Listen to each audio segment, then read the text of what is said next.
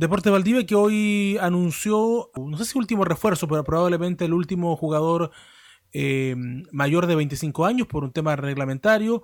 Digamos que ya estaba Currimilla, Diego Fuentes, Cristian Gelves, Pablo Leal, eh, más el extranjero Emiliano Bongibli, hoy ha confirmado a Cristian Canío como nuevo refuerzo, jugador eh, proveniente de Deporte Temuco, con ya lo comentamos, con una larga trayectoria en el fútbol chileno, también con pasos por el fútbol internacional y que llega a Deportes Valdivia con 39 años a sumarse a este objetivo que es ser eh, el campeón de la segunda división y así poder ascender nuevamente a la primera B. Cristian Eduardo Canío Manosalva nacido en Nuevo Imperial, Araucanía, el 31 de mayo del año 81. Mide 1,76. Es volante ofensivo o delantero. Debutó el 2002 con la casaquilla de Ñublense. Ha tenido 16 equipos. El décimo séptimo es el cuadro de Deportes Valdivia. Entre sus equipos, Ñublense, Temuco, la U, O'Higgins, Cobreloa, Everton, Coquimbo Unido también, Antofagasta, Cobreloa, Audax Italiano, Colo Colo y San Martín de Tucumán en Argentina, Atlante, como usted bien dijo, de México. O sea, por experiencia no se queda. Fue mm, campeón con el Everton, por ejemplo, del 2008, aquel título que Everton le gana a Colo Colo. ¿Te acuerdas con Nelson Acosta? ya, ya. Cuando teníamos el cotillón. no, recuerdo, no lo recuerdo bien, ¿ah? pero no recuerdo si jugó, si era titular o no. Pero sí, mirando la ficha de Canío, estuvo en ese equipo de Everton el Apertura 2008. Es un eh, jugador experimentado, no cabe la menor duda.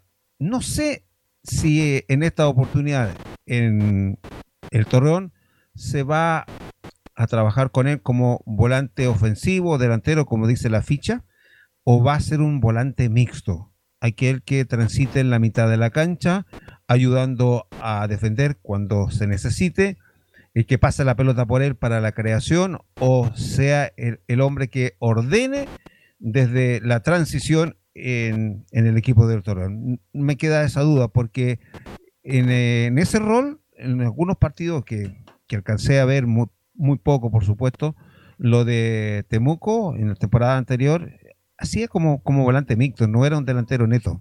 No, yo creo que ya Canillo a estas alturas de su carrera ya no es delantero. Es mucho más volante, no sé si para jugar tal vez de, enganche o, como dices tú, Juan Carlos, de volante mixto, pero, pero delantero yo creo que ya no es eh, hoy día Cristian Canillo.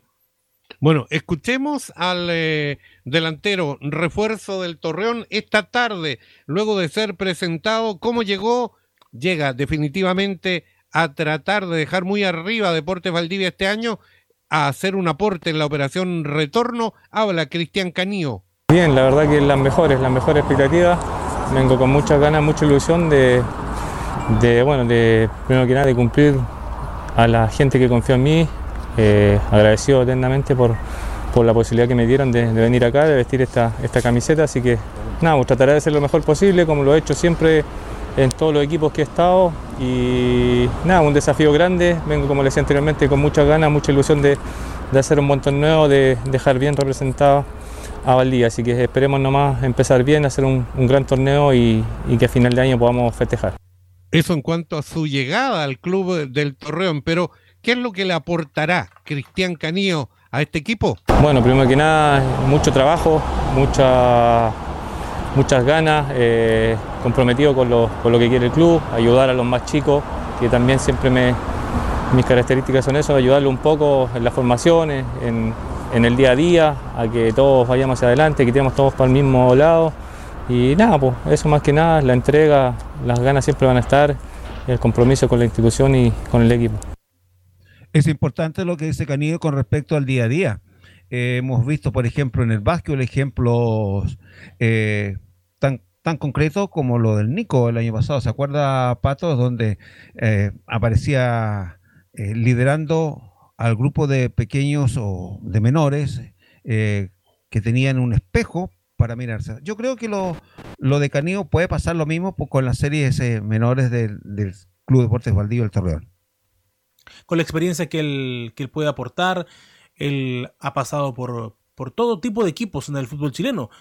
Equipos de la B, equipos de la A, equipos que pelean títulos, equipos que no. Eh, por lo tanto, yo creo que él tiene una enorme eh, una, enorme experiencia que puede poner a disposición del equipo y sobre todo, como tú lo dices, Juan Carlos, de los jugadores más jóvenes, como, la, como lo que también debe aportar, creo yo, Dagoberto Currimilla en ese mismo sentido. A mí no me queda claro, muchachos, y no sé si alguno de ustedes dos lo, tiene más, más, más fresco. La salida de Temuco tuvo un encontrón con el propio Marcelo Salas, creo tengo el recuerdo de que, de que fue tema, de que fue noticia en los. Por lo mismo. Eh, no sé si con. Algún titular o algo. Hoy día, de hecho, los colegas de Temuco en el grupo de, de, WhatsApp de Deporte Valdivia pedían antecedentes porque para ellos es noticia, seguramente porque salió de manera polémica. Eh, sí, sí salió, no, salió bien, yo creo que él hubiese querido quedarse en, en Temuco probablemente, pero pero aparentemente no estaba en los planes eh, de, continuar de parte de la, de la directiva. No sé si con Marcelo Salas, probablemente sí, pero Marcelo Salas tiene bastante delegada los temas deportivos del equipo, las decisiones de ese tipo.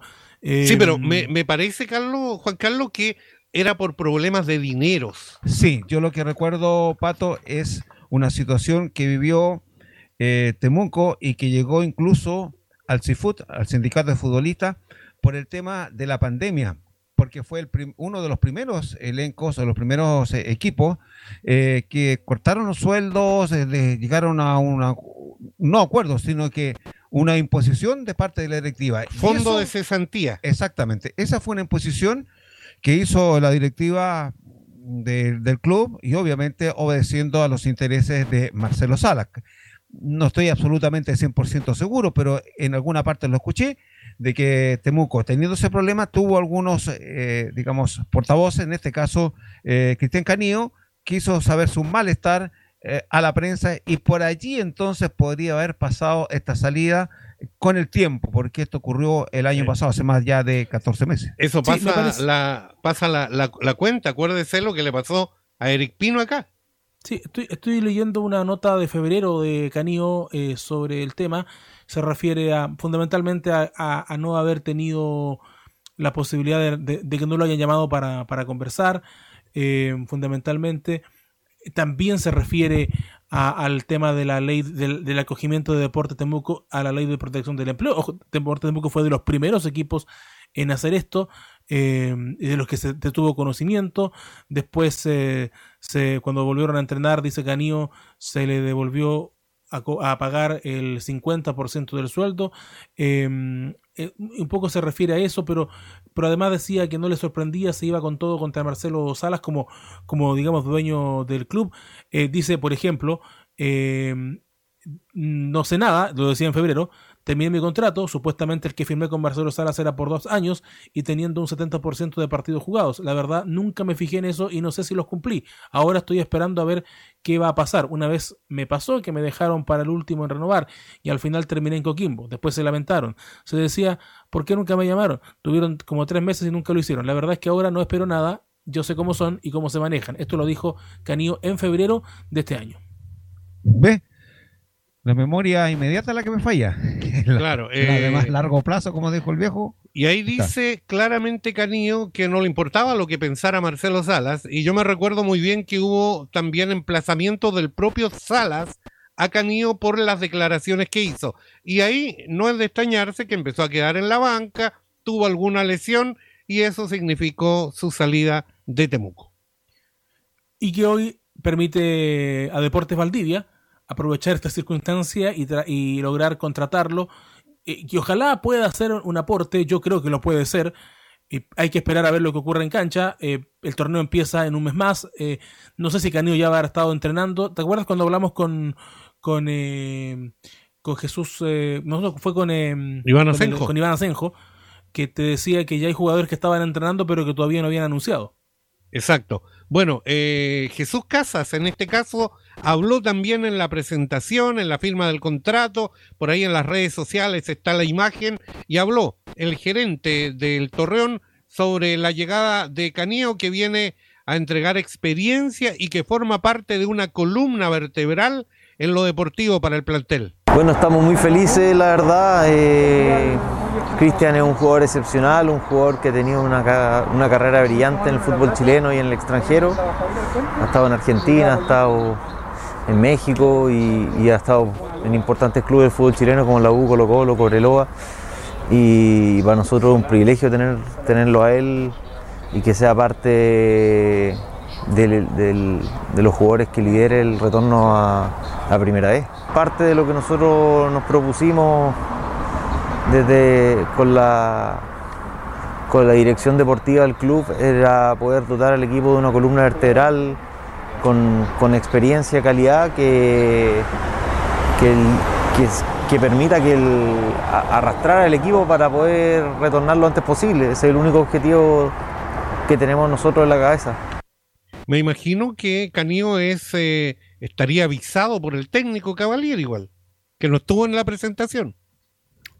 Me imagino, yo creo que sí. Eh, ahora, el tema de la presentación probablemente también tiene que ver con, el distanciamiento social y esas cosas, pero yo creo que sí.